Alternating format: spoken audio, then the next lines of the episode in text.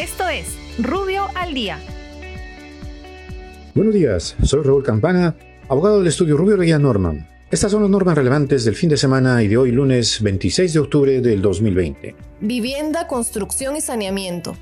El Ministerio de Vivienda aprueba el texto único ordenado de la Ley Marco de Adquisición y Expropiación de Inmuebles, transferencia de inmuebles de propiedad del Estado, liberación de interferencias y ejecución de obras de infraestructura. Igualmente, dicta medidas sobre el saneamiento físico legal de predios transferidos por el Estado o que haya adquirido de particulares, reconocimiento de mejoras, proyectos de las asociaciones público-privadas, planes de abandono, expropiaciones, identificación de monumentos arqueológicos prehispánicos, tasaciones, así como la reestructuración de las áreas y organismos del sector transportes. Transportes y comunicaciones. El organismo supervisor de la inversión en infraestructura de transportes de uso público o CITRAN facilita la presentación de recursos impugnativos y reclamos mediante canales telefónicos y virtuales establecidos por las entidades prestadoras de servicios, quienes deberán implementar los equipos o dispositivos que faciliten la interposición de dichos recursos y reclamos. Relaciones exteriores.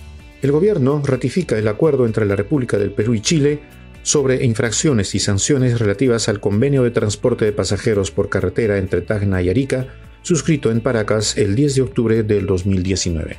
Muchas gracias, nos encontramos mañana. Para más información ingresa a rubio.pe. Rubio, moving forward.